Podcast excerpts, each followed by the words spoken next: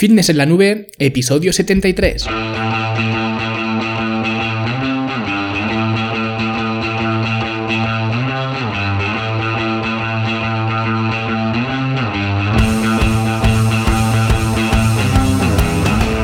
Bienvenidos un viernes más aquí a vuestro podcast A Fitness en la Nube, donde hablamos pues, de fitness, de nutrición, de entrenamiento y donde cada viernes, cada semana os traigo las técnicas, los consejos, las herramientas y como lo queráis llamar para que construyáis un mejor físico y un estilo de vida pues, más activo y más saludable.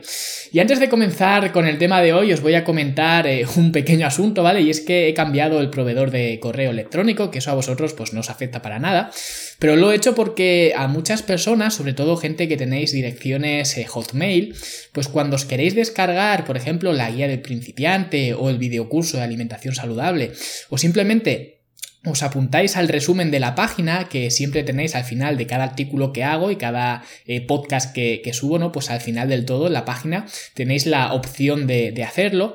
Pues notáis que no os llegan los correos, porque al parecer Hotmail se pone un poco eh, puñetero a veces, así que he cambiado el proveedor de email a ver si da menos problemas y también os he hecho un vídeo explicando cómo podéis añadir la dirección de fitness en la nube a vuestros contactos para que así pues sea más fácil que os lleguen todos estos eh, emails. Así que a partir de ahora, si os descargáis cualquiera de estos eh, regalos eh, gratuitos, lógicamente si es un regalo, os apuntáis también al resumen cuando introduzcáis vuestra dirección de correo, pues iréis a una página donde os digo las instrucciones para eh, confirmar el correo y donde podéis ver estos eh, vídeos, tanto el vídeo para añadir a Fitness en la nube a vuestros contactos en Hotmail como también en Gmail, ¿vale? Aunque en Gmail normalmente eh, siempre suelen llegar, pero haciendo esto que digo en el vídeo pues os aseguráis. Y para los que ya os hayáis suscrito y os haya pasado esto, pues en las notas del programa os dejaré estos vídeos también para que, hagáis lo que digo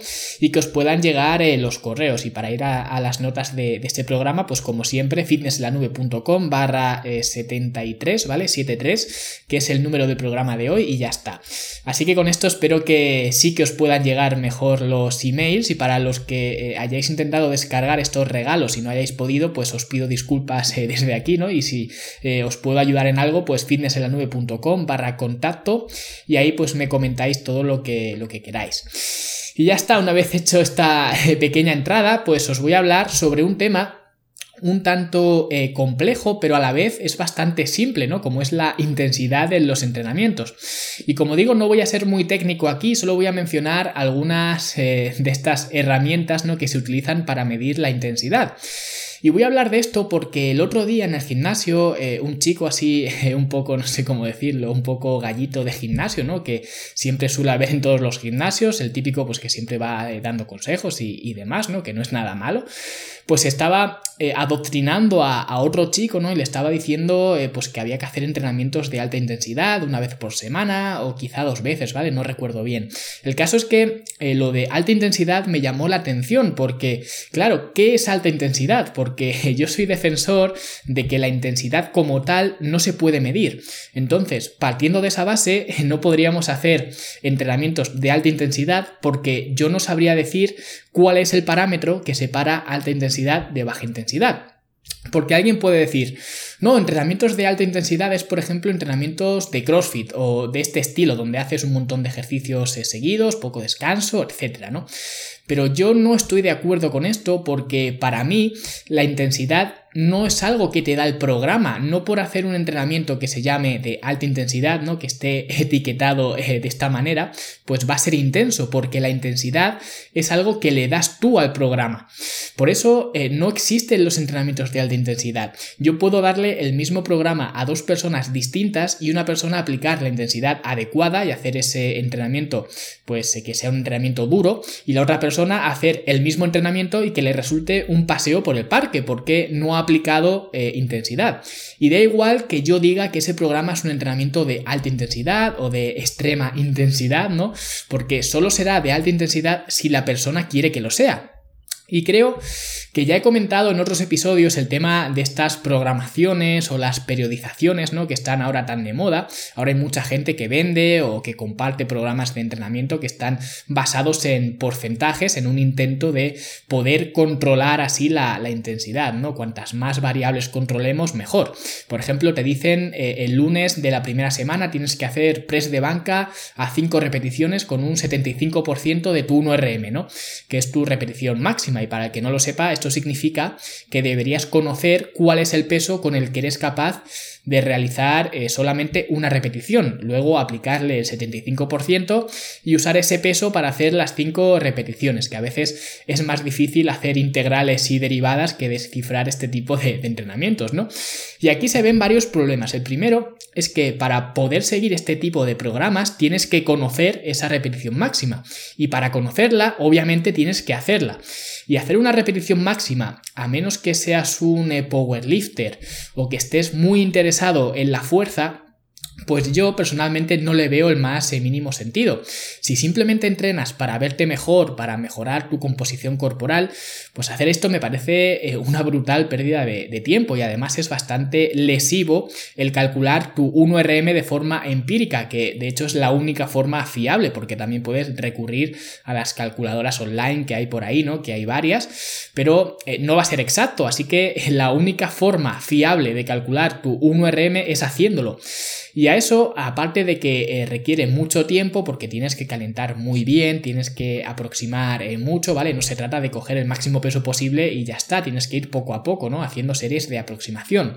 Pues veo que es muy lesivo y que además no te aporta nada, porque, como digo, si tu objetivo es entrenar para verte mejor, si eres un eh, powerlifter, entonces sí, ¿no? Parte del juego es manejar esas cargas, porque las cargas al final, pues son tu objetivo, ¿no? Y esto lo comento en el libro de Entrenar para ganar, ¿vale? Que podéis encontrar en, Amazon, que más peso no es siempre mejor. Lo importante eh, no es cuánto levantas, sino cómo lo levantas. Como digo, si entrenas para, para mejorar tu composición corporal. Pero en el caso de que sí que fueras capaz de calcular tu 1RM y así poder calcular el porcentaje y aplicar la intensidad eh, correspondiente, ¿no?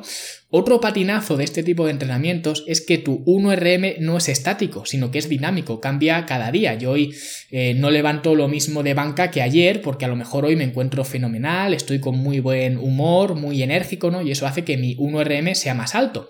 Entonces, a no ser que calcules tu 1RM de forma diaria, cosa que lógicamente es bastante eh, peligroso, pues entonces no vas a tener un dato fiable. Pero otra vez, aunque tuvieras ese dato fiable, tu 1RM de ese día en concreto, este tipo de entrenamientos que modulan eh, la intensidad siguen sin ser coherentes porque el programa te puede decir que el lunes tienes que hacer, eh, por ejemplo, 5 repeticiones con tu 75% de tu 1RM, el miércoles con tu 80% y el viernes, eh, por ejemplo, tienes que ir al 60% porque así se periodiza y puedes recuperarte de la intensidad que has aplicado los días anteriores y etcétera, ¿no? Y hacer esto es quitarle toda la experiencia interna al entrenamiento, porque como he dicho antes, tu 1RM varía de forma diaria y varía de forma diaria porque tú tampoco estás igual todos los días. Y eso significa que es posible que el día que tienes que ir al 80% pues estés eh, reventado, hayas tenido un día asqueroso en el trabajo, hayas dormido mal, hayas discutido con tu novia o con tu novio, solo tienes ganas de meterte en la cama, ¿no? Y llega pues la plantilla del entrenamiento y te dice que no, que nada de eso, que tienes eh, que entrenar, pero además tienes que entrenar aplicando un 80% o una intensidad del 90% de, tu 1RM, ¿no? Y si te guías solamente por los números, eh, por poner eh, sobre la barra el peso que te toca sin mirar nada más, lo más probable es que acabes eh, por lesionarte porque ese día, por lo que sea, pues eh, tu cuerpo no está preparado para manejar esas cargas, por mucho que tu programa de entrenamiento diga que es la mejor periodización del mundo y que hoy tienes que hacer esto, ¿no? Y de igual forma, el día que te toca ir al 60%, Puede que te encuentres genial y que hayas solucionado los problemas del trabajo, que hayas dormido eh, bien, que hayas comido eh, genial, ¿no? Que te hayas reconciliado con tu pareja y estás pletórico, ¿no? Y encima es viernes, ¿no? Y va el programa y te dice que hoy relajadito, hoy a un 60% y sin forzar.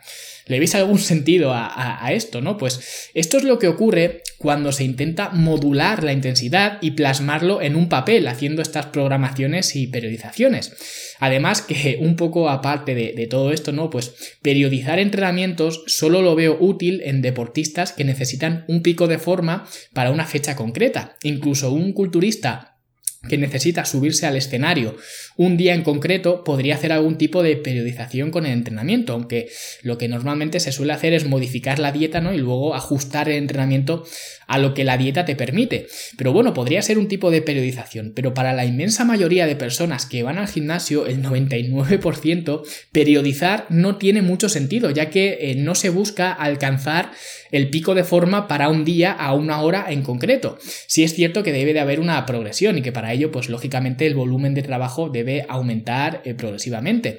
Debemos eh, intercalar también periodos de descanso ocasionales, etcétera, pero periodizar como tal entrenamientos modulando eh, intensidades, ¿no? Como en el ejemplo que os he puesto, pues no le encuentro ninguna lógica. Pero también hay otra forma de medir la intensidad que además se utiliza muchísimo ahora, que eh, como digo creo que está bastante extendido, ¿no? Y en muchos gimnasios incluso lo tienen puesto en, en, la pared como referencia, ¿no? Que es la escala de percepción del esfuerzo, la RPE que básicamente es una escala del 0 al 10, donde 0 es un esfuerzo extremadamente eh, fácil o sencillo y 10 es un esfuerzo que es extremadamente eh, difícil, es muy duro, ¿no? Y esto eh, pues tiene mucho más sentido que lo anterior porque es algo subjetivo, es cómo te encuentras tú. Y eso pues permite una cierta autorregulación. Por ejemplo, si yo digo haz 5 repeticiones de press de banca a un RPE de 9, significa que deberías acabar la quinta repetición que te costará un mundo terminarla. Y eso eh, puede ser con 60 kilos, puede ser con 100 kilos o puede ser con 50 kilos, porque al final lo que se mide es el esfuerzo, no el peso que hay en la barra, lo cual está, está muy bien, ¿no? Pero esa ventaja de ser subjetivo es el mismo inconveniente, ¿no? La misma ventaja es el, inconveniente, que es eh, subjetivo. Y la gente tiende a sobreestimar estos valores y si le dices a alguien que vaya a por un 9, ¿no? En esta escala, es muy probable que el valor para esa persona sea un 9, pero el valor real sea un 7. Entonces, eh, como he dicho antes, al final eh, la intensidad es la que le apliques tú. Y si haces algún ejercicio que no se siente como trabajo, pues probablemente eh, no lo sea, ¿no? Si tú le dices a alguien, haz un 10x10 eh, de sentadillas, que es un entrenamiento bestial y es muy, muy duro, y la persona lo hace pues con su peso corporal, pues uno de los entrenamientos más duros que puedes hacer se convierte en un paseo, ¿no? Mientras que si lo haces con un peso eh, que para la serie número 6 te tienes que tirar al suelo y te dan ganas casi de, llorar, de pensar que aún te quedan cuatro series más, pues entonces sí es intenso, ¿no? Y como vemos es el mismo entrenamiento, pero la intensidad varía mucho. Y digo que el tema de la percepción del esfuerzo es bastante eh, subjetiva y normalmente además errónea, porque esto eh, ya se demostró además en un experimento donde se cogió a 160 personas ya con experiencia entrenando y se les preguntó cuál es el peso que normalmente escoges para realizar 10 repeticiones en el press de banca. Y la respuesta se consideró como ese posible 10 RM o la cantidad máxima de peso con la que esas personas podían hacer 10 repeticiones. Y lo que se hizo fue eh, decirles que cogieran ese peso e hicieran el máximo de repeticiones posibles. Entonces, en un mundo eh, ideal, ese número de repeticiones habría sido 10, que era el número de repeticiones que decían que, que podían hacer. Pero ¿qué ocurrió? Pues ocurrió primero que no hubo nadie que realizara menos de 10 repeticiones, o sea, un 0% eh, realizó menos de, 10 repeticiones. El 22% hicieron entre 10 y 12 repeticiones, ¿no? Que esto sería el grupo que sí que consiguió eh, pues unir más eh, lo que es la intensidad y el peso pero luego un 31% consiguieron hacer entre 15, o sea, entre 13 y 15 repeticiones y el 21% consiguieron hacer entre 16 y 18 repeticiones. Y luego un 26% hicieron entre 19 y 20 repeticiones, o sea que prácticamente podrían doblar su esfuerzo. Y esta gente entrenaba para hipertrofia, para ganar masa muscular, pero aplicando esas intensidades eh, de los resultados del experimento, pues es muy difícil conseguir eh, hipertrofia a menos que seas un eh, novato absoluto y además los que hicieron este experimento pues no lo eran, ¿no? Entonces, la intensidad medida de forma subjetiva es también bastante mentirosa. Y este experimento nos demuestra que somos muy malos estimando esa escala de percepción del esfuerzo. Así que por eso el RPE no lo considero un modo efectivo de, medir la intensidad. Y ahora podéis pensar, eh, bueno, pues si no te guías por el porcentaje del 1RM, si no te guías por el RPE, entonces, ¿cómo sabes si estás entrenando a la intensidad adecuada? Pues es muy sencillo, es por las sensaciones y os voy a explicar esto de forma eh, más eh, clara, ¿vale? Que, para que los veáis eh, mejor. El sistema nervioso regula las funciones del cuerpo, los órganos, las hormonas, ¿no? Y nosotros tenemos dos sistemas nerviosos, el sistema nervioso simpático y el parasimpático. El simpático es el que se encarga de las situaciones pues de acción, ¿no? Y el parasimpático es el que se encarga de las situaciones más relajadas cuando estamos en, en reposo, ¿no? Por tanto, es obvio que cuando entrenamos de forma intensa lo que buscamos es activar el sistema nervioso simpático, que es el que predomina en situaciones de, estrés. Y ese sistema nervioso simpático pues tiene una serie de características. Por ejemplo, pues se dilatan las pupilas, se reduce la salivación, eh, se dilatan los bronquios, aumentan las pulsaciones, aumenta también la tensión eh, arterial. Eh, disminuye la secreción de orina, se paran las digestiones. Entonces, si nosotros estamos entrenando a una alta intensidad, sea el que sea el entrenamiento, ¿vale? Que estés haciendo, me da igual que sea CrossFit, que sea spinning, que sea eh, pilates, lo que sea, ¿no? Pues tenemos que buscar eso, tenemos que buscar que tengamos la boca más seca, que notemos cómo eh, somos eh, capaces de coger más aire en los pulmones, que nuestro pulso también aumenta, que nuestro estómago está parado, ¿vale? Que no hay movimientos estomacales. Todo esto es indicador de que está predominando el sistema nervioso simpático, que es el de, se suele que se suele denominar como lucha o huye, ¿no? Que es el que nos interesa activar si estamos entrenando. Y es muy muy raro que veas a alguien que está entrenando de forma intensa y que a la vez pues esté eh, bostezando, por ejemplo, o que le entren ganas de, orinar, porque puedes ver de bostezar al que está haciendo extensiones de cuádriceps eh, mirando el móvil, pero al que está haciendo prensa de piernas que se le salen los ojos de las cuencas, ¿no? Pues no lo vas a ver eh, bostezar seguro. Piensa que al final el entrenamiento pues no deja de ser un estrés nosotros sabemos que estamos eh, seguros en el gimnasio, ¿no? que no corremos eh, peligro eh, real, pero nuestros instintos más primitivos ¿no? Pues no diferencian el estrés de mover una barra llena de discos con escapar de un león o de cualquier otro animal salvaje. Si en este momento nos persiguiera un león, pues no iba a haber nadie que mientras estuviera huyendo pues fuera a bostezar o entrar a un apretón repentino, ¿no? Esas cosas no ocurren cuando el sistema nervioso simpático es el que manda, ¿no? Y para entrenar a alta intensidad tienes que asegurarte de activarlo. Así que eh, si en tu entrenamiento pues notas que te encuentras eh, cansado, no dejas de bostezar, no notas la sangre fluyendo, ¿no? Pues es un entrenamiento un poco de, pantomima, ¿no? Y ahí no hay intensidad ni hay nada. Por eso creo que la mejor forma de aplicar intensidad y de saber si estamos eh, aplicando intensidad es guiarnos por ese feedback y buscar esas sensaciones que como veis pues no tiene nada que ver con números, no tiene nada que ver con cálculos, con escalas ni con nada de esto, porque al final eso que decía este chico que he comentado al principio del programa, que debíamos entrenar a alta intensidad eh, un día a la semana, para mí no es válido, porque para mí todos los días que entrenes deberías entrenar a alta intensidad, buscando esas sensaciones que he comentado antes. Y para conseguir esas sensaciones, pues habrá días que utilices más peso, otros que utilices menos peso, otros días descansarás más entre series, otros días descansarás eh, menos entre series, pero tu objetivo en cuanto a la intensidad es tener las sensaciones que te da la alta intensidad, ¿no? Parece lógico. Y en cuanto al cardio, por ejemplo, pues también nos valdría el mismo principio de las sensaciones, pero cuando hablamos del cardio, aunque ya sabéis que no soy muy fan, ¿no?